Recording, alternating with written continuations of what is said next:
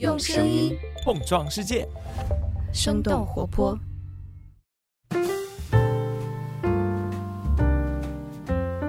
嗨，大家好，欢迎收听《声东击西》，我们一起用对话来发现更大的世界。我是徐涛。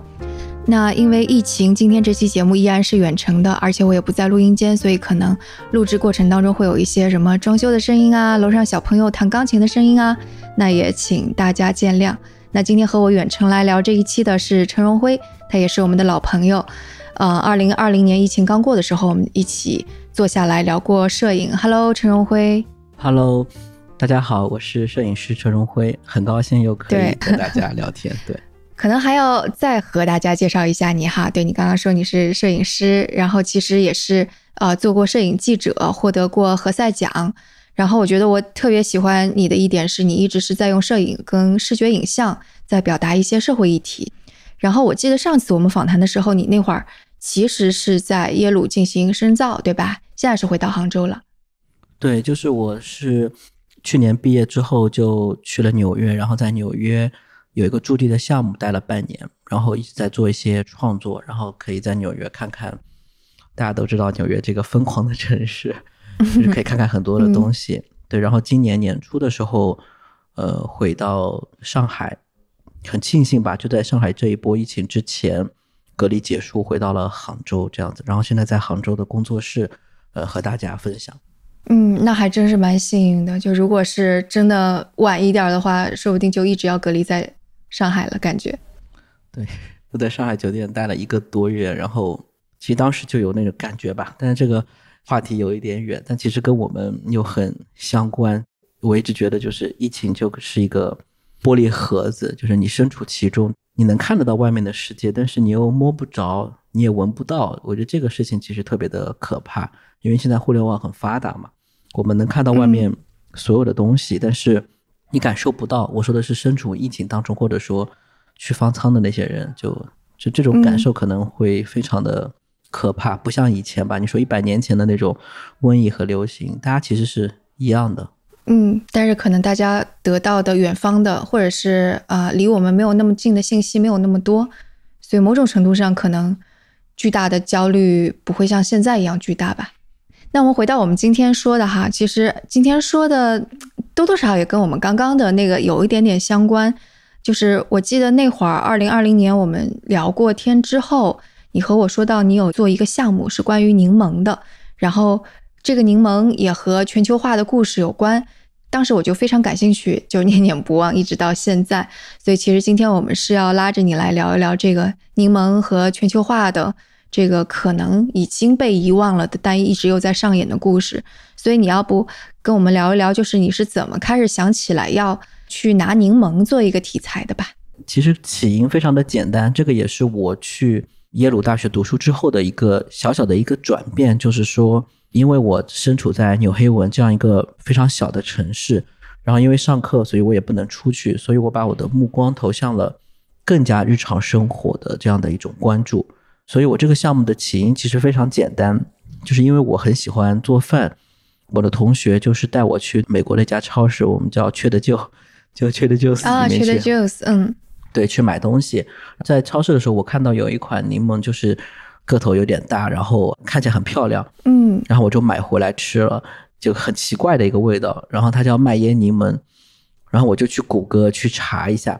有什么做法什么的，然后一查就很奇怪，因为你打开那个维基百科，它会说，呃，麦耶柠檬又名，它有个括号北京柠檬，呃，中国柠檬。我当时就很震惊，因为在我的印象中，中国这些年虽然有生产柠檬，但是我总感觉好像我们没有本土生产的柠檬，或者说我小时候的记忆当中，我们去超市啊或者外面买，嗯，我们看到的更多的是一些进口柠檬。对，这几年在四川和海南有一些，但是总感觉好像我们没有太多 local 的本土的这样的一个柠檬，所以我就继续去搜索这个，我说为什么会是一款中国柠檬呢？然后才对，而且柠檬这个词儿本来就是舶来品，是吧？对，就这个特别有意思，就那一瞬间就很 shock 我，就是因为我觉得这个水果吧就不在我的脑海中，所以我就继续去去做 research，然后发现背后有很多的故事，然后这些故事是不仅是我们不太熟悉，其实美国人也忘得差不多。这更加激起了我的这个好奇的欲望吧。因为我摄影师，摄影在很大的一个功能上就是说抵抗记忆吧，或者说关于记忆。所以我觉得我想知道，哎，发生了什么事情，然后以及我用摄影的方式能不能让我们重新抵达某一些记忆或者是历史的这样的一个碎片。嗯，所以麦耶柠檬怎么会是个北京柠檬呢？对，这就说到当时有一个植物猎人，叫做呃弗兰克·麦耶，呃，当然他们的说法叫植物探险家，但其实就是植物猎人。他其实也是一个移民，他祖籍应该是荷兰的。他到美国之后，受雇于美国的这个农业局，然后农业局就派了他到中国来做这样的一个种子的收集和植物的探索。他从中国拿了差不多有两千多种植物。还有一些动物，因为我记得很清楚，他在一封信里面跟他的上级去汇报的时候说，还带了两只白猴子回美国，就是在船上那两只猴子特别吵。他说，所以背后蕴藏的其实是在一百多年前这样的一个全球化刚开始发端的时候，就是影响到中国的时候，西方或者说是外国这样的一些比我们相对来说他们更有。对于种子植物的认知，所以从我们这边拿了很多柠檬，或者说其他植物回美国，然后其中有一款就是它是以弗兰克麦耶的这个名字命名的，叫麦耶柠檬。但在中国的话，当时可能没有什么称呼吧，就只是觉得这是一款很像橘子的，因为它其实是有点像橘子和柠檬杂交的一种植物，在中国是作为一个盆栽欣赏的，所以在国内其实后来我去。市场上去看过，就是那种水果批发市场，我们是种在小的盆子里面，作为一种观赏植物的。嗯，盆景。对，弗兰克麦耶在买的时候就还挺贵的，就是大家把它作为一种观赏植物，很好看，小小株的柠檬。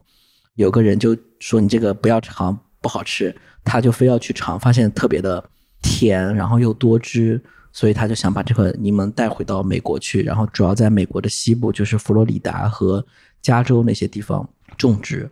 就是当你说了麦叶柠檬，我一看到那个柠檬，我就想，哎，这不就是在加州很常见的很多人的庭院里边会种的那种柠檬树，而且它真的是特别多产，长得满树都是。对我为什么说我们很容易遗忘，是因为我的美国老师他们家里就有一个，就是我一个在西部的美国老师，当时我每次上网课，然后我在展示我这组作品。他就特别的激动，他说我院子里就种着一棵麦叶柠檬，但是他从来不知道麦叶柠檬背后的故事，因为对他来说，弗兰克麦耶的含义是打个引号的民族英雄吧，对他们来说是一个英雄的一个角色，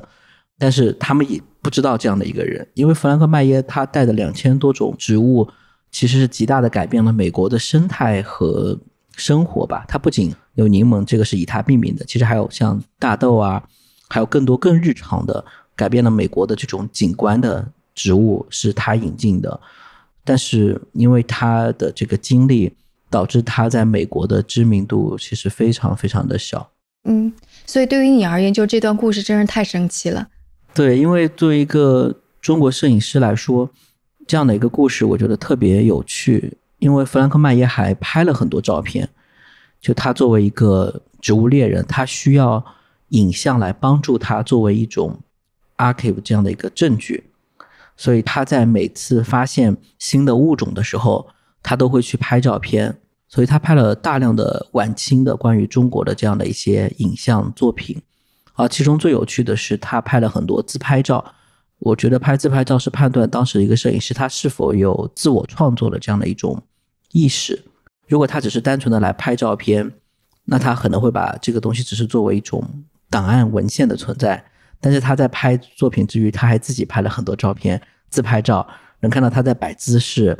很好玩的一些 pose。当然，在我们看来，那些 pose 是非常奇怪的，因为他比如有一张照片，是他站在中国人的一个坟堆上面一张自拍照。那么我们知道，就是坟墓对于中国人来说，它是一个非常严肃的地方，对吧？很强的一个民族、一个宗教的一个意味。但是对于弗兰克·麦耶来说，他其实不太能理解，或者他知道。但对他来说，他需要站在坟墓上跟一棵树合影，他是有意识的一些姿态和肢体语言，是我比较感兴趣的。嗯，那跟听众可能描述一下，我现在正在看这张照片呢，看上去是像是两个土堆儿。如果你不跟我说那是坟墓的话，我可能不太会意识到。对，就是我也不知道弗兰克·麦耶是否知道那是中国人的坟墓，还是对他来说可能只是真的只是两个土堆，然后他就有这样的拍。但坟墓上面是不是不应该有墓碑吗？嗯，后面其实有，因为他都是到户外去、荒山野外去找的一些树木，就是我们能看到他的很多的自拍照。他会非常严肃的站在植物旁边拍这样的一些照片。我对这一个部分会特别的感兴趣，就是作为摄影师的弗兰克·麦耶，而不只是单纯的植物猎人。如果从植物学或者人类学的角度，这是另外一个话题了。那对我来说，我可能更感兴趣的是他留下来的数千张照片，全部都存在哈佛的这个图书馆。然后，因为我在美国的时候就去访问了这个图书馆。看到了很多文献，我觉得这个东西我是比较感兴趣的。诶，刚刚你一直有说植物猎人，感觉好像去寻找植物的一个人，但有更加详细的定义或者什么的吗？其实很微妙的一个事情，就是在于在有些书本里面，他们会说他是 plant hunter，就是植物猎人；然后有些书里面会说他是 plant explorer，就是植物探险家；有些人直接就说他是植物间谍。因为植物猎人就是一个相对有一点点贬义词，或者是间谍，但是植物探险家它是个非常中性甚至是褒义的一个词汇。其实我们能够看到这里面的区别。比如我在做 critique 的时候，我是直接说他是一个 plant hunter，但是我们的老师会说，呃，他是一个 plant explorer。他在不经意间把这个语义发生了一点点转变，但我觉得这就是一个植物猎人嘛。他从中国拿走了很多，而且当时的中国或者说不管是老百姓还是政府，他都没有这样的一种意识要来保护我们自己的这样的一个植物资源吧。但是当时这些其他的国家，他们就有这样的一种意识，要大量的去呃收集、保存、引进这种物种。这个其实也有些后遗症吧，对美国来说，因为这都属于外来物种嘛。美国的有一些树。从中国引进去之后，嗯，它一开始是比如说想抱着这种呃可以杀虫啊、除病害，但是后来也是泛滥，然后给美国也是造成了一些很大的一些呃损失，所以这个都是很动态的去观察这些事情。对，我也刚想说，如果从一两百年之后来看的话，就当时 他究竟作为一个 hunter，他对整个生态环境做出的是什么样的一个作用，其实是很难说的。对，弗兰克麦耶他。我觉得最有趣的地方是在于他的这种行为本身，可能跟我们想象中的一个西方发达国家派出一个人到中国来，可能会很舒服那种状态，可能不太一样。当然，我们都知道，像英国的茶叶大盗，对吧？我们经常看到这样的文章。英国也有很多这种植物猎人到中国来。英国当时的那个条件比较好，所以他们到中国来的装备啊、钱就很多。但弗兰克·麦耶就是。你可以列成一个非常贫穷的一个公务员吧，就是，啊，所以他的这种个人的待遇或者说境遇是比较惨，所以他每次到中国来基本上只有一个翻译，他也找不到很好的翻译，那个随从也不太行，所以他经常都是一个人的工作，也就是他这种一个人在路上工作的这种行为，然后他又会拍照片，这个行为过程其实非常像一个摄影师在路上的一个过程，就他看到了新鲜的东西，很有趣，他没有见过。他拿出了相机，拍了一张照片。就这个过程是他真正吸引我的过程，不是因为他的很多的呃人类学啊、植物学的背景，我也没有做那方面太多的研究。我对他的拍照的这个行为，也就是大量的这种自拍照，我会非常的感兴趣，因为我这也是一个做一个摄影师。当我看到他的这些文献档案的时候，我觉得呃很有趣的地方。我觉得不能简单的说他呃喜不喜欢中国啊，或者说呃他是不是只是来玩一玩？因为对他个人的命运来说，他最后面其实也是呃死在了中国。就他最后一次探险，就第四次探险到中国来的时候，从武汉坐了一艘日本的船到上海，然后在长江上面就呃有人说他是自杀了，有人说他是被人谋杀了，然后就尸体是在上海被发现的，然后就最后面就葬在了那个静安寺。所以他的一生其实最重要的一段时间，基本上就是在中国度过的。可能也是因为这样的原因，让他在美国知名度不够高，因为他很早的就死在了中国。然后多大年纪啊？我觉得四十都不到吧，三十多。哦，那真的很年轻。对他也没有后人，就是可以帮他讲这种故事。虽然他的这个文献档案存得非常好，因为他当时跟他的主管有大量的往来的通信，就是这个文献档案全部都可以查得到。他会写日记，然后他在日记里面经常讲自己是非常的孤独。然后那个时候不是又是一战爆发前夕嘛，他又能感受得到这个世界在发生一种巨变。所以对他这个个体的冲击可能非常的大，因为他又在异国他乡做一件其实非常孤独的事情，就自己在路上去发现植物，然后去拍照片，然后去下一个目的地，然后再回自己的国家。就他这个事情是一个相对脱离于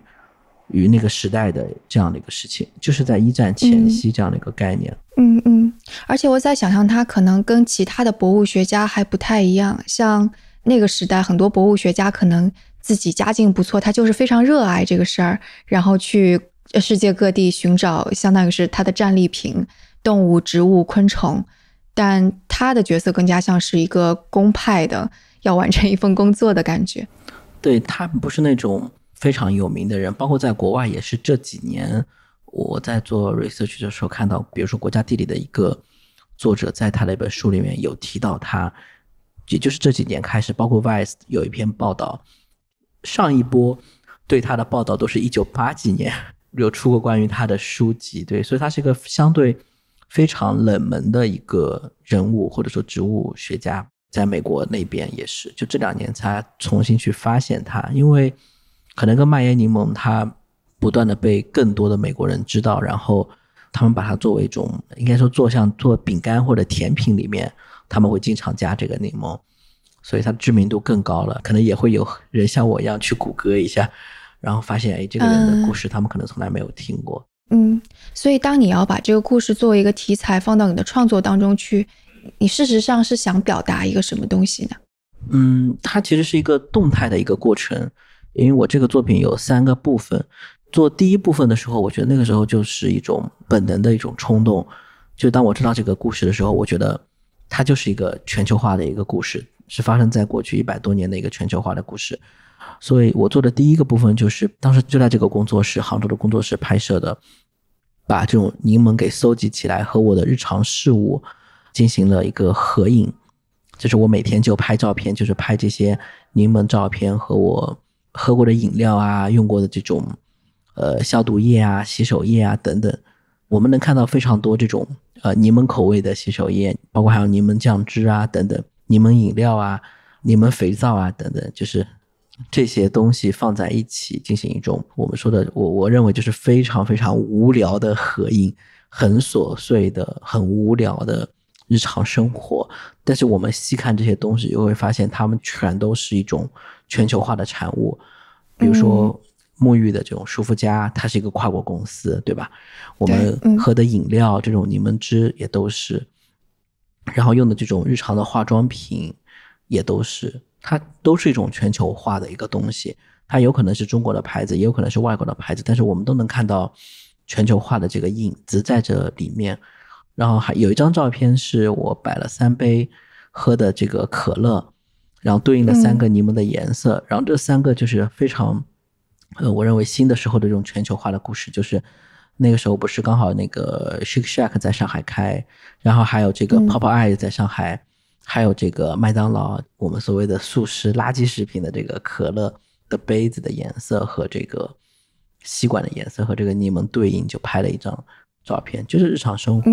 日复一日这样去重复，它想表达这种全球化给我们带来的生活是多么的平庸，或者说多么的。无聊，全世界都一样。嗯，我在纽黑文也是吃 shake shake，到回国也吃这个，就它没有一个更有趣的东西在。嗯，对我正在看这个，真的就是从绿色到橙色，颜色全都一一对应上了。对，我我感觉这个之后我们也可以放在 show notes 中吗？可能听众也会想要看到它。可以，可以，对。所以这是第一部分，就是呃，当时还不够。成熟，或者说我没有找到太多的文献，是我后面才看到弗兰克麦耶的大量的这个文献档案，然后都藏在哈佛的这个图书馆，所以我就去那边去联系了他们，然后所以做了这个第二部分的作品。第二部分的作品就是弗兰克·麦耶的大量的自拍照，也就是过去一百多年前中国的这样的一些景观和我后来在一百年之后的中国拍摄的景观做了这样的一个拼贴，呃，更多的像是一种视觉上的拼贴。呃，因为弗兰克·麦耶去的大部分地方其实都是我去过的地方，或者说我拍照的地方。呃，我没有找到一模一样的那个点，但是呢，大概那个地方或者说那个城市，因为他最后一次旅行就是在长三角、江浙沪一带，就是我们生活的地方。啊，所以，比如说这张照片是在我是在上海拍摄的，这个陆家嘴那边。啊，你说的就是他跟一堆树站在一起的这个。对对对，就是我想但是他是记录下来了是吗？他是把自己这个地点记录的非常详细是吗？嗯，对它这个地点也很好玩，因为我觉得它这个地点是不准确的。就我有仔细去看过，因为涉及到以前的档案，嗯，中国的地名的原因，然后呢，就它的这个地名其实不准确，或者说很多地方已经消失了啊，就你找不到那个地方对应怎么中国，或者说可能需要花更多的时间。对我来说，我其实更多的是找的是视觉连接，就是我觉得我不需要去刻意的去找，说我要去拍一张呃百年对比，这个并不是我想做的。我觉得更多的是想找一种过去和现在的一种对话，以及一个西方摄影师和一个中国摄影师在百年之后的这样的一种对话，这个就可以了。比如这张照片就是我在东北的时候拍摄的照片，当时拍摄的是一个司出租车司机在这边等车，然后后来我发现弗兰克·麦耶有一张在。冬天拍摄的作品特别有意思，然后这个树木和这个照片刚好能做一个拼贴，很吻合，仿佛是在两个人在隔空对话一样。这个是我想展现的，就是说，在这种全球化的过程中，现在回头来看，一百年之后中国它发生的一个变化，我觉得这个可能是我更感兴趣的。你比如说这种房地产。就是我一直关注的话题，就是我对房地产啊，它的变化，原来可能是这个山，现在山也都没有了，都变成了房地产。嗯，在荒地上面一大堆的楼 拔地而起。对，就是特别特别有意思。我觉得这种对话就不是那种呃单纯的说我要去核实或者验证什么。我并不是说想证明弗兰克·麦耶，比如说来过杭州，因为他在杭州拍了很多照片，去了西湖，去了西塘。我并不想验证这个事情，我更感兴趣的是说，它代表这种全球化如何影响到了一百年后的中国，这个可能是我比较感兴趣的。然后他那个时候的景观和现在的中国的景观，比如说这个大量的高楼建在农田上面，还有这种主题乐园，然后弗兰克·麦耶站在这个角落里看到这种浓烟的升起，就这些东西是我比较感兴趣的。但更多的是一种视觉对话吧，你能看到，比如说这张照片。弗兰克·麦耶是朝左看，然后我们看到画面里有另外一个中国人在梯子上面在检修一个这个电子显示器，它一种哦，但是电子显示器，对对，它是一个很微妙的一种连接。因为我觉得我们现在没有必要去批判一个植物猎人，说他是什么呃殖民主义或者什么，不是那么。不能那么简单去批判吧，但后面我第三部分其实也是有这种反思，对我更多的是看全球化这一百多年来对我们这个国家的一种影响，然后只是通过您们这样的一个隐喻带出来，嗯，所以就有了后面随着我在美国生活和境遇的变化，有了第三个篇章。就我觉得我做的项目都是和我的个人的连接度比较高。第三部分的思考，其实真的是让我重新对这个嗯排华法案有了一个思考。我们可能以前，比如去美国留学的学生，或者说学者，我们都会知道一下排华法案，但我个人觉得，我们其实体会不到一百多年前的那种状态，就是所谓的身体和你感性的认知是非常难的，因为时代发生了一个巨大的一个变化。但是因为疫情的存在，让我从某种程度上重新感受到了那种无助或者说绝望。呃，因为当时大家可能有印象的话，就知道美国它颁布了一个这个旅行的一个条例，就是如果从中国去美国的话，过去十四天的几个高危国家是中国，还有几个国家，伊朗啊、巴西等等，很少的国家，你是不能直接飞到美国的。你需要去别的国家待十四天，但是这样的一个措施其实极大的呃伤害了我们留学生吧，因为其实中国的疫情在当时控制的可能是非常好的，我们几乎没有什么样的新增案例当时，但是呃，他不允许我们飞到美国，所以当时跟你聊完之后，后来我回美国，我是先飞到了新加坡待了十四天，我们所谓的叫洗白。就是洗白，然后再飞到美国。这个境遇其实跟当年排华法案里面的条款是非常相似的。排华法案就是说，你一个华人劳工到了美国之后，你如果离开美国，你就不能再合法进来了。这也导致造成了大量的这种我们认为的妻离子散，或者说没有办法跟家人团聚。那其实就是因为美国疫情中的现在这个政策，对于我们很多中国人这个。比如他要家人团聚，是造成了一个极大的困难。就我们先不谈我们自己这边设置的很多的困难，对，然后现在美国也给你设置了很多困难，啊，这个困难其实都是不必要的，因为我们疫情控制的比很多国家都要好，但它就是一种思维惯性。因为一开始疫情在我们中国发生，他就把你放到那个黑名单上，你就一直在那个黑名单上，它没有一个及时的一个更新，就是这样的一个境遇让我有那么一丝体会。华人劳工的当时的境遇，以及，呃，我去做这个历史文献调查的时候，发现，当年在西部有很多的华人劳工，就是在柠檬工厂里面去捡柠檬，有历史照片的，回头我可以呃分享给大家，就是能看到华人的那种劳工在那个柠檬工厂里面，可能就是在捡麦叶柠檬都说不定，嗯，对，就是在柠檬工厂里面做事情，就这样的一种。回味历史吧，或者回看历史，所以让我想当下有没有什么新的东西可以做。所以我从新加坡洗白之后回到美国，我就做了这个项目。第三部分就是说，我们总说呃西方如何来观察东方，那我说那美洲新大陆也是被新发现的嘛。那我作为一个来自中国的植物猎人，我想去探索发现一下美国的植物。我觉得就相当于把弗兰克·麦耶曾经在中国做过的很多的事情，我在美国重新再做一遍。当然，我在这里面会更有趣的一个事情是，我下载了一个那个 app，就是可以去拍照识别它的种类，所以我都是去找这种从中国引进去的植物，然后跟那些植物进行合影。这个其实是在国内。我拍了一个怎么去观察中国映山红，这个就是巨大的一个映山红，来源于中国最早的时候。这是个映山红。对对。哦。嗯，就这个英文单词特别难念。嗯，对对对，我在看了半天，我不知道怎么念它。它在美国得到了一个茁壮成长，就是它发生了一些变异。嗯，我跟听众描述一下这个画面吧，就是我看到的，就是相当于是一个比较大的，比你人还要更高一些的，它不是个巨大的植物，但是它。它长得非常的开，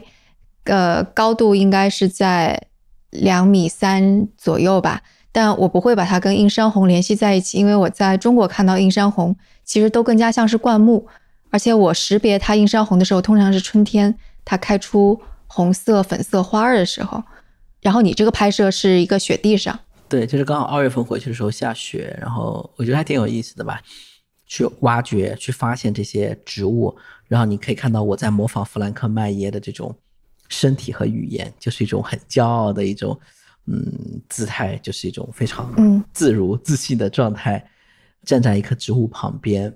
然后后面还能看到，比如说我趴在雪地里面去感受这个温度吧，相当于去看这里面的植物，就像打仗一样的一张照片。为什么你要趴在雪地上？是去观察它的根系吗？嗯，其实我只是想营造一种状态，就是。呃，一个来自于东方的植物猎人是多么的敬业，呃，他是如何观察这个美洲新大陆的？因为美洲新大陆就是被发现的，对吧？对对对，是的，应该说被欧洲人发现。对，是被欧洲人发现。嗯，因为他们会有很多反思，比如说美国人会去反思印第安人啊，他们当时的一个东西，呃，会去反思原来的这个嗯美洲原住民，但是嗯，很少有一个亚裔的艺术家或摄影师会去做这样的一个事情。我觉得我们有这样的一种自由或者说自觉，可以去做这样的一个创作。我觉得这个是最重要的。所以还有张照片是我拄着一根树枝作为拐杖，然后在一棵大树下面，然后当时雪下的很大。然后这里面特别有意思是，就是说呃，为什么我讲到全球化一个故事，就是比如说我在这个照片中，我穿的所有的衣服，嗯它都是美国牌子，但基本上都是 Made in China 或者是越南。然后呢，嗯对，就相当于我是一个又是一个新时期的一个植物猎人，但我是一个全球化的植物猎人，从你去看待这样的一个国家，去发现这样的一个植物，然后背着相机包着一个自拍，戴着帽子，但是我的衣服都是很美式的一个牌子，但是他们也都是新时期的全球化的一个代表吧。对，相当于我最后面是成为了一个植物猎人，去讲述了闭环这样的一个故事，就是一个中国的摄影师成为了植物猎人，来到了美国，去发掘在美国的中国植物。我觉得就是当你叙述这一段的时候，我不知道我想的会不会有点跑题哈，我就在想到，其实中国现在也有很多，比方说辣椒呀、呃番薯呀，这些都是舶来的。但当我们舶来的时候，就是中国人去把这些引进的时候，它不是一种殖民的类似于话语去说，但是当我们在叙述中国的麦耶柠檬到美国的时候，它依然感觉像是一个西方殖民化与体系下的一个东西。我感觉这个还挺不一样的。对，因为有一些东西是日常交流中，或者说不经意间，可能是商人带来的。但是像呃那个时期的植物猎人，就是大规模的这种政府行为吧，就是这个还是很不一样的。然后以及我们现在回想一下，现在比如说你去美国，我们以前去美国的时候，航空公司会不会提醒你们，哎，你千万不要带水果啊，千万不要带中草药啊，就你不要带种子进美国，对不对？啊，对，是的，对不对？这个是嗯个非常严厉的一个要求，很多人会因为这个问题啊被遣返回，不让下飞机等等。就是航空公司会提醒你什么苹果不要吃啊，不要带啊，这种水果就尽量小心一点。但是回头看，一百多年前他可以从我们这里拿一两三千种植物，但是过了一百多年之后，他非常警惕，他说你们千万不要带过来，呃，我们不要这个东西，嗯或者很危险。这种前后的对比的变化，以及他们为什么会这么做，一开始是一种什么样的一种心态，但是现在又是另外一个角度去思考，比如说外来物种啊，等等等等。但问题是，美国现在有可能有上千种植物，它就是外来物种，对吧？包括美国人就是个外来物种，对于美洲大陆来说，对，包括就是之前美国新闻里边说，美国东北部的五大湖地区，好多中国的鲤鱼还是青鱼泛滥。对这种全球化的一个，真的就是一个很小很小的一个缩影，就是日常吃到的一颗柠檬的一个故事啊。这个故事是我们作为一个本土的这样的一个国家，就是我们自己其实不太知道麦耶柠檬，或者换句话说，我们不知道北京柠檬，从来没有人会觉得北京会生产柠檬吧？就是到现在，我觉得也没有人会有这个概念，说有一款柠檬的品种就是叫做北京柠檬，或者说中国柠檬。我们没有这样的一个概念。而且即使到现在，中国的超市里边儿，我感觉好像看到的柠檬更多的是个儿更小、皮和肉更紧实的那种柠檬，而不是我在美国看到的那个好像更大个儿，就麦耶柠檬的那种更大个儿，可能更多汁的那种，是吧？对，现在就是反过来，我们在消费他们的柠檬，就是我们引进了他们的品种在种植，在四川和海南那些地方都有种植，但是这个柠檬的这种口味用法是非常西方化的，而不是我们自己原来的那个中国柠檬或者说北京柠檬的那种，就包括像观赏其实也不多，市场里其实有了，呃，但是我就在想，我们日常当中好像很少真的会有人买一株麦耶柠檬回去。作为一种你这样一说，让我非常想要赶紧去买一株麦耶柠檬回来种着，种在我家阳台上。对，很漂亮，就是呃那种很中国的，你知道那种我们那种盆栽，对不对？然后种一颗这样的柠檬，对我之前有照片，回头可以发一下，很漂亮。然后会有红色的绳子，就是商家会把红色的绳子打结支撑在那边，啊让它变得更好看一点，就是硕果累累的感觉。嗯对，而且我感觉它是特别容易种活的，不然为什么加州好多人家里院子里边都能够种的那么茂盛？对它这个找到了更适宜自己的这个土壤吧，可能就跟那个映山红一样，到了美国之后变成映山树了。有那么大块儿，对，嗯，就是你在这个过程当中，因为就是我觉得最开始的你在杭州拍的，把柠檬跟其他很多商品放在一起，我觉得还是作为一个旁观者去看的话，还能够知道你可能想要表达什么。但其实到最后第三部分的时候，你作为一个植物猎人，趴在雪地上啊，或者去看这个树的时候，感觉就需要很多解释。我不知道你最后向你的老师啊、同学去展示的时候，是不是也是需要给他们做大量的解释，或者最后在纽约在做展示的时候，你不解释，可能他们就不太知道。嗯，对，就是这个作品可能确实是会偏这种文献档案类，所以它需要大量的一些文本。但其实，在展示的时候，比如说有的时候会把几个部分一起展示，比如说会有一张柠檬的照片，呃，会有一张麦耶尼蒙的自拍照，然后再会有一张我的自拍照，三组作为一个并置展示。有的时候呢，就是比如说我就只展示第二部分这个文献的部分这样子，呃，其实还是比较好理解的。它确实有一个递进的过程，也是随着做创作的时候，他思考更多一些。一开始可能是一种感性，就是觉得好奇触发，到后面挖掘到了很多和深度的故事，然后想把这个故事用视觉化来呈现，所以它这里面就有一个转译的过程。但是因为确实，其实这样的一个故事，单纯用摄影来说不是那么好做。所以可能就是我刚刚做的这样一个转译，因为如果我直接去做一个纪录片，就文献式的纪录片，只要有一个人在旁边说，然后去把这个档案一张张放过去，其实解读一下也可以。但是因为我这后面其实是想消除掉这样的一个单纯文本性的解释，我觉得才需要自己去出镜，把自己的这个故事在疫情当中发生的故事转移到这样的一个身份当中吧。其实我很少做自拍的项目。就是长得也不好看，不够帅，摄影师很不会自拍。但是因为在做这个项目过程当中，我就很天然的想到，我要自拍，我要像一百多年前的弗兰克麦耶一样，在美国留下我的自拍的影像，然后跟我合影的就是那些，呃，从中国移植到美国的这些植物。所以我觉得这个过程是对我来说是很有意义的，就它不是单纯为了一个创作出发吧，就这就是我的生活和境遇。或者说我碰到的困难和问题，让我有这样的一个冲动，想去表达出来。然后，因为我是摄影师，所以我选择了自拍这种方式，告诉大家这样的一个故事，然后来，其实就是抵抗记忆吧，让我们记住，就是说，在这样的一段特殊时间里、特殊的日子里，发生了很多不可思议的事情。嗯嗯。然后我们怎么样去表达？对，这也是我去美国做的。大部分作品其实都是关于这样的一个议题，就是在当下的这种背景下面吧，就不说具体的背景，我们是如何遗忘的，或者说如何去产生了各种误解，然后怎么去尽量去消解，或者说去解释这个东西。嗯嗯，我我挺喜欢，就是这一组，包括你的探索当中，就是留下来的。能够让人去想的那个部分，就比方说，我可能产生的一个联想，甚至是就当时人们可能会发现，哇，新的物种，我要把它带回到我们的国家，看看是不是能够造福更多人。你刚刚说什么消除病虫害啊，或者是有更大的产量啊，带来丰富的水果，我就直觉的就联想到最开始我们对科技其实也是这种想法，觉得哎呀好兴奋呀，然后但是现在慢慢的一些呃负面的影响也就呈现出来。就像我们探索种子的时候，过了五十年、八十年，发现哦，原来还有就外来物种的问题。我觉得人类在经历很多事情的时候，就是在不断的非常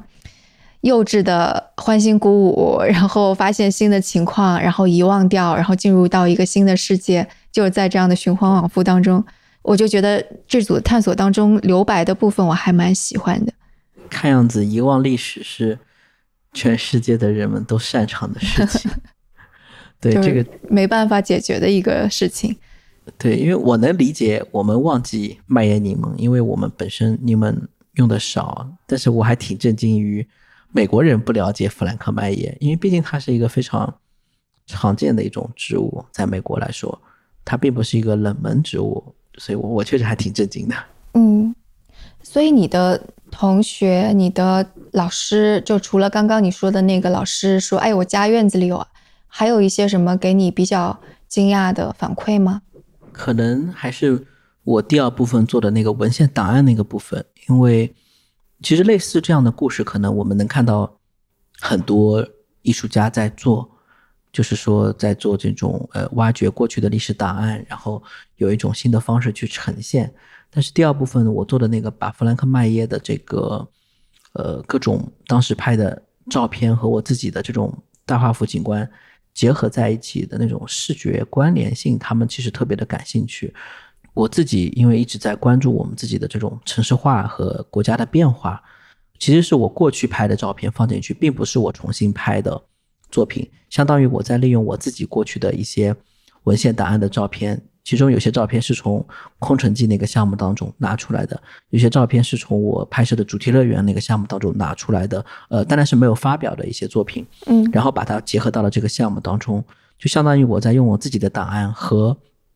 弗兰克·麦耶的档案进行一种再创作，我觉得这个东西对我个人来说其实是个有蛮大的意义的，就是包括同学们可能看到这也是一种突破或者说一种思考吧，就是我们如何用历史的材料去重构历史，或者说重新去讲述历史。最后面其实我们反思的是当下，就像刚刚你说的这个，我们思考的其实更多的是现在对于这种过去的这种掠夺或者说科技的这种。滥用我们怎么去思考的？这个其实是我觉得个人其实觉得比较有趣，可能也是这个项目当中我花了最多心思的，就是不涉及任何拍照，因为都是我过去拍的，然后也是弗兰克麦耶拍的，但却是呃最需要花心思去做重新编辑整合的。我需要把所有的照片都打印出来，然后去做这样的一种视觉的拼贴，去寻找某种关联。就仿佛你真的在和历史对话，因为你拿到了一张一百多年前的照片，然后跟一百多年后的照片进行重新并置的时候，这种对话产生的这种冲击感，其实非常的有意思。嗯，就是这种感觉，跟你之前跟我讲的用很多种英文的方式去诠释王维的那个，是不是也有点像？嗯，对，就是我之前做过个项目，叫做呃十九种观看王维的方式。它其实是灵感是来源于，呃，王维那首诗歌《鹿柴》被翻译成英文的时候有十九种，然后还有更多的不同的翻译的方法。我们说一下《鹿柴》那那首诗吧，我想可能大家乍一会不太记得那首诗是什么。那首诗的话，我就念一下：嗯，空山不见人，但闻人语响。返景入森林，复照青苔上。王维《鹿柴》。这首诗其实是他，我们当时知道王维去了这个忘川嘛，就是他的这个呃被贬的地方，然后当时做的一首诗歌。鹿寨就是他的一个后院，一个小院，然后他看到那边的一个场景，但是全文没有出现鹿，虽然标题叫鹿寨，嗯，但是没有鹿的出现。这个作品灵感来源也是当时我在美国经常去户外看东西、拍照片，是疫情初期的时候，有非常的这种混乱的日子。然后我有一次就看到了这样的两头非常巨大的鹿，因为在美国能看到很多户外的那种北美的巨鹿啊。然后我的脑海中关于鹿的诗歌就这这一首，我我就只想起鹿在这首诗，而且是在傍晚的时候，我就觉得挺有意思的。我当时就在想，我说如果王维在美国，他能不能写出鹿在这首诗歌呢？嗯，这个其实是我一直比较感兴趣的话题。这个话题可以换成另外一个说法，就是说一个来自于中国的摄影师，他在美国能拍什么？或者说，一个被贴上标签的亚裔摄影师，在美国又能做什么？这个可能是我在美国做项目的时候和很多其他的美国摄影师、中国摄影师或者亚裔摄影师不太一样的地方。我一直在反一种主流叙事，就是说，主流的西方的艺术圈或者说以白人为主导的一个圈子的人，他们经常会有一种认为当下应该流行什么。嗯，他们认为当下流行的啊，我们要尊重少数族群裔。那么你的作品如果是关注少数族群裔的作品，那你现在就能够进我们的主流美术馆，就能去进入一个卖场销售等等。当然，这种主流肯定是跟我们少数群裔或者少数族裔的这个自身努力有关，但是这里面掩盖了大量的这种其他人的一些努力。就说我关心这个议题。我是否一定要去表达这个议题，或者说我一定要拿着这个旗子来创作？比如说，我是一个中国的摄影师，我拍美国景观的时候，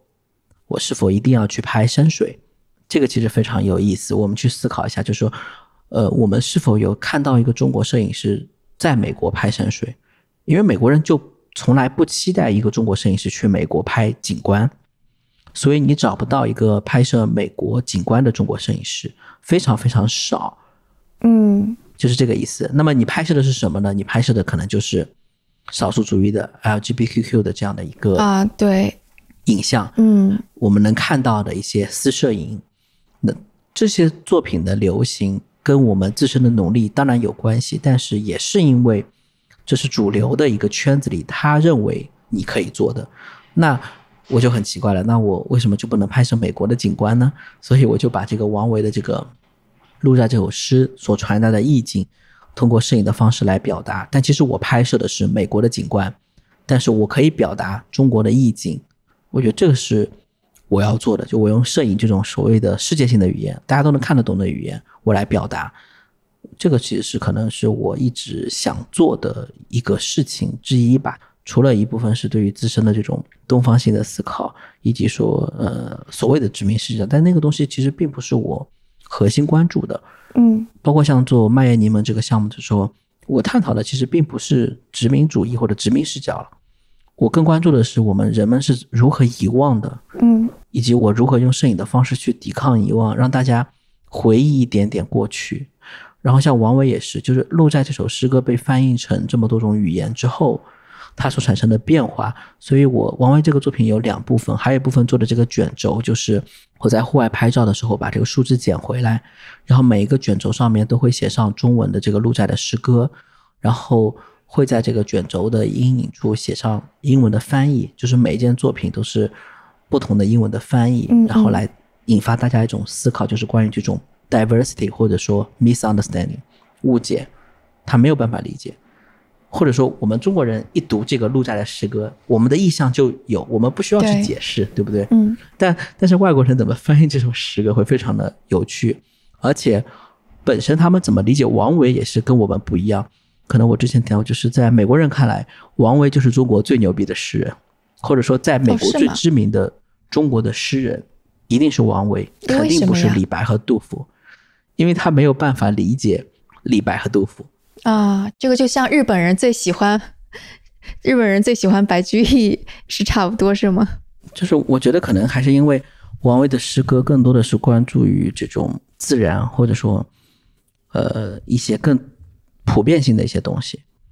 但是李白和杜甫是有非常多我们中国人特质的东西，啊，那个东西是很难传达的。嗯，我们聊李白的时候说“君不见黄河之水天上来”，那。一讲到这个诗歌，我们内心的那个澎湃就出来了。嗯嗯，我们就感觉黄河在我们内心流。那你跟美国人讲的时候，可能要讲“君不见这个密西西比河”，或者说 尼亚加拉瀑布在你心中奔腾的那种感觉。嗯，对，这个是很不一样的。所以我就想着，就即使是这么简单的一首诗歌，我们都存在着这么多的误解。就是特别在当下，我们知道不同的国家、不同的民族之间如此多的这种冲突，其实是非常正常的。我们是否能够重新去认识，或者说理性的看待这种冲突误解？其实这是我背后想传达的这种 diversity，其实是多么的重要，以及我们要试着去理解，相互之间去理解，因为真的很难理解。嗯，我觉得你这个视角也蛮好的，因为其实我们之前有几期节目讲了西方的视角，毕竟跟我们不一样嘛。就当我们在进入到整个全球化之后，可能会有西方的他者的视角进来。事实上是影响到了我们怎么看我们自己，以及我们怎么去表达自己。那其实可能存在的好几种方式，就一种就是完完全全用西方的视角再来看待了，或者就是非常执着于我们自己的视角，或者是一定要去对抗怎么样？但其实就是它没有一种标准的做法。我觉得你这种做法就有点是我不想被你们贴标签，我要用我的方式来诠释我自己。我觉得这也是挺有意思的。对，因为可能这是一种。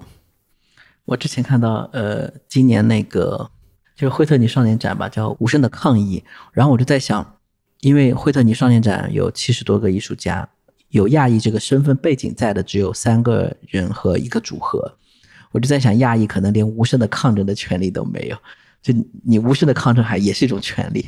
但是我们连无声的抗争可能都没有。所以我有的时候在想，就是说，我们去在美国做一些东西创作的时候。用那种语言去创作，并不需要去过分的强调，呃，民族性的东西。我个人是这么看待的。我希望用一种更通用的语言和你们平等交流，我为什么讲到这个话题，是因为我之前提到，就是说，呃，一个主流的世界里面，他对少数主义是有所期待的，或者他对你们是贴一个标签的。对于中国来说，对他们的认为就是一个东方性，所以你要去中国的摄影师一定会做山水的，就像他们认为中国人会武功一样嘛，就是这种误解，就是一种东方性以及一种政治性。政治性这个其实更好理解，大家都明白，就是他对你的这种国家的这种剧烈的一种变化和冲突当中，他是很感兴趣的，所以他们会认为东方性和政治性是我们中国艺术家所能够做的。我们回想一下，就是在美国或者说在西方，或者说能够真正报得大名或者说嗯知名的艺术家，其实都离不开这两个标签。但这两个标签我贴的可能有些随意，不够严谨。但是按大类去想，其实那些不管是知名的还是不知名的，当下最红的还是过去红的那些艺术家，他都很难逃离这两个标签。而我想做的就是说。就在摄影领域啊，别的领域我们不说。我能不能就用摄影的方式来聊这个话题？能不能就用摄影的语言来和你们进行一种对话？就是不脱离摄影的这个语境。然后，当你喜欢我这个摄影作品之后，比如说像王维这个作品，就是看完我的这组黑白的关于树木的影像，这种影像看完之后，他们会非常的好奇，内心感到很奇怪，他来问你：哎，你怎么创作出这组作品的？这个时候，我可以跟他讲，因为我的灵感来源是中国的传统绘画、中国的诗歌，而不是直接来就跟你说，我跟你讲，中国的诗歌很牛逼，中国的绘画很牛逼，而是我希望用摄影的语言吸引到他们，让他们觉得我的摄影作品是足够好的，然后我再跟他们分享，我创作这组作品是因为我来自于中国，我有这样的一个背景。我对于诗歌的理解，我对于中国绘画三点透视的理解，然后把这个散点透视转化成摄影语言的时候，我用到了摄影的焦点堆栈的这个功能，就这样的一个转移的过程，我是希望是用摄影的转移，而不附带太多东方性和政治性。嗯，其实你刚刚说的这个也是我觉得当下其实挺让人担忧的一个事儿，就是因为无论是疫情啊，还是现在情况，就感觉大家越来越那种。以前的更加平和的交流其实是被中断了的，然后可能更多政治话语或者更多是非此即彼的那种视角，无论是在中国还是西方是越来越多，就起码在接下来几年会是挺令人担忧的一个事儿吧。对，就是聊着聊着，就是 我们可能会不自觉的用呃什么东方西方或者说中美这样的一个词去作为一个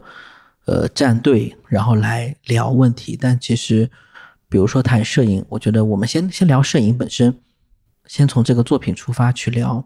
然后我也可以很自豪的跟他们讲中国的诗歌，比如说王维，我觉得这就很有趣，因为其实《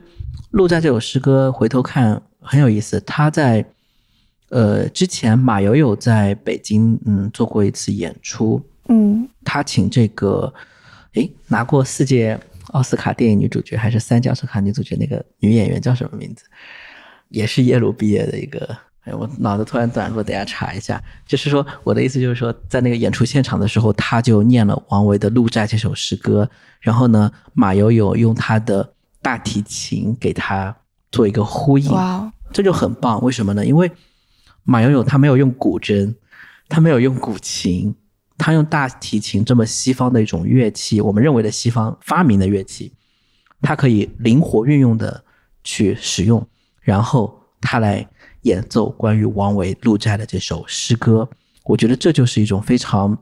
平等的一种交流。我们从音乐当中感受到了中国的意境，并不是说我一定要用中国的乐器，我可以用摄影，对不对？我不是说一定要用传统的国画来展示我们中国的当下。这个是我觉得这种才叫做真正的一种文化自觉和自信，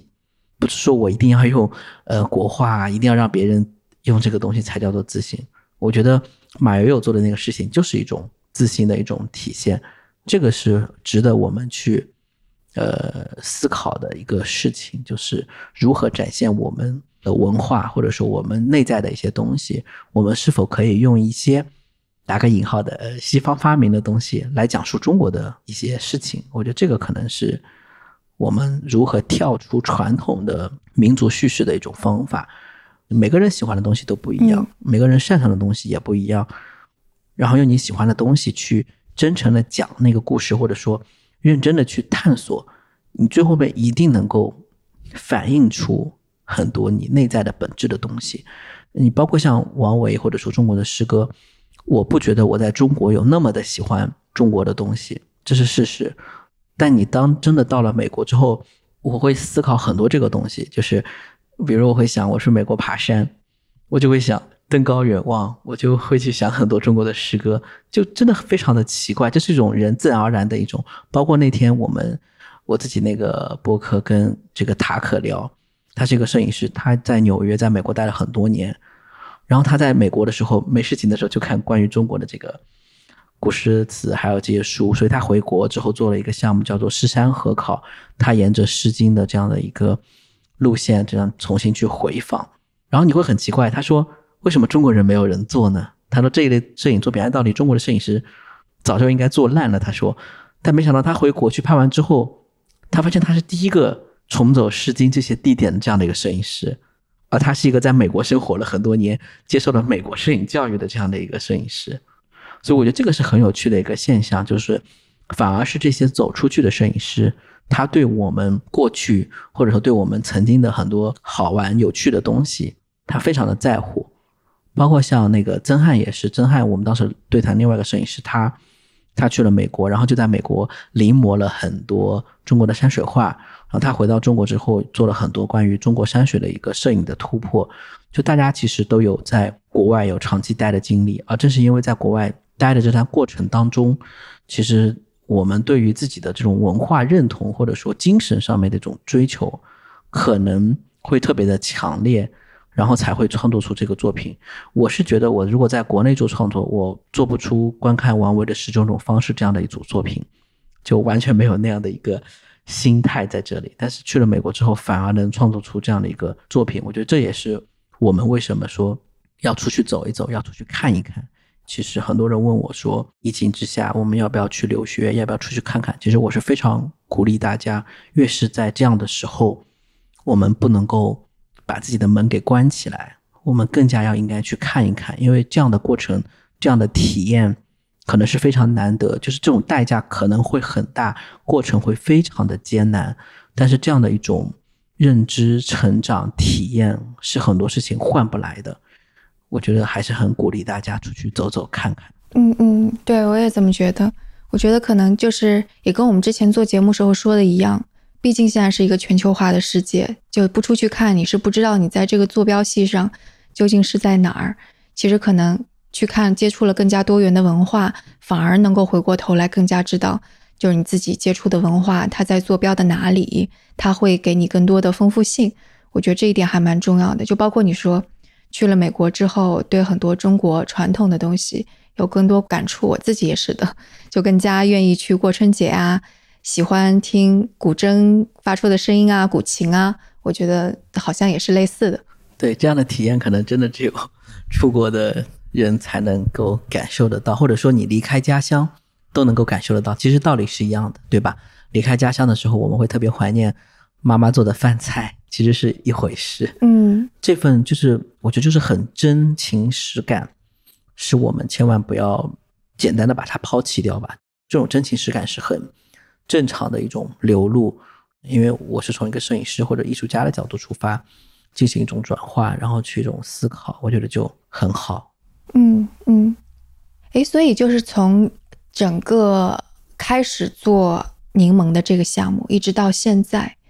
就是你还是从艺术家的角度来看这个关于遗忘嘛？但是关于全球化，你会有新的认知吗？嗯，我自己做的创作倒。暂时没有抵达太多其他的东西，但是我最近可能在做一个嗯还没有去拍的项目，但是思考了很久的项目，可以剧透一下。嗯，对，就是我我有一个委托的项目是策展人何一宁，他委托我们做的一个港口计划，已经是第三届，就是关注各种港口，内陆的港口、外面的港口。对，然后我要做的地方是海南，其实海南特别有意思，对于我们一个国家来说。海南在古代我们叫珠崖，嗯，珠宝的珠，崖的话就是天涯的崖，有一本书，也是个外国的一个历史学者写的，就叫《珠崖》，非常有意思。因为去海南在古时候是可以把朝廷里的官员都吓尿的事情，那就是流放到最远最远的地方，所有的人都是抱着必死之心，就是你你要是被流放到海南，你就再见了。苏轼是不是就被流放到海南来着？对对对，他就是那个异类。海南和苏轼有非常多的故事，然后那本书也是讲了很多，根据很多苏轼写的宋词，还有他的文献档案进行了一种扩编，一种在创作吧。然后海南在当下在我们国家的一个身份，我们知道就是一个免税，对吧？以及一个岛屿对于我们一个国家的一个意义，它其实就是一种全球化的一个地理的一种象征，就是这种离岸岛。我们以前说的这种，包括前段时间发生在海南那个海花岛。就很大的那个事情，海花岛是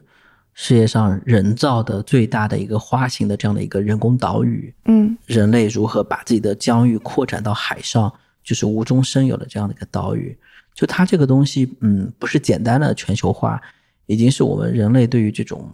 应该说城市化或者说空间的再创作吧，就是非常的可怕吧，我认为。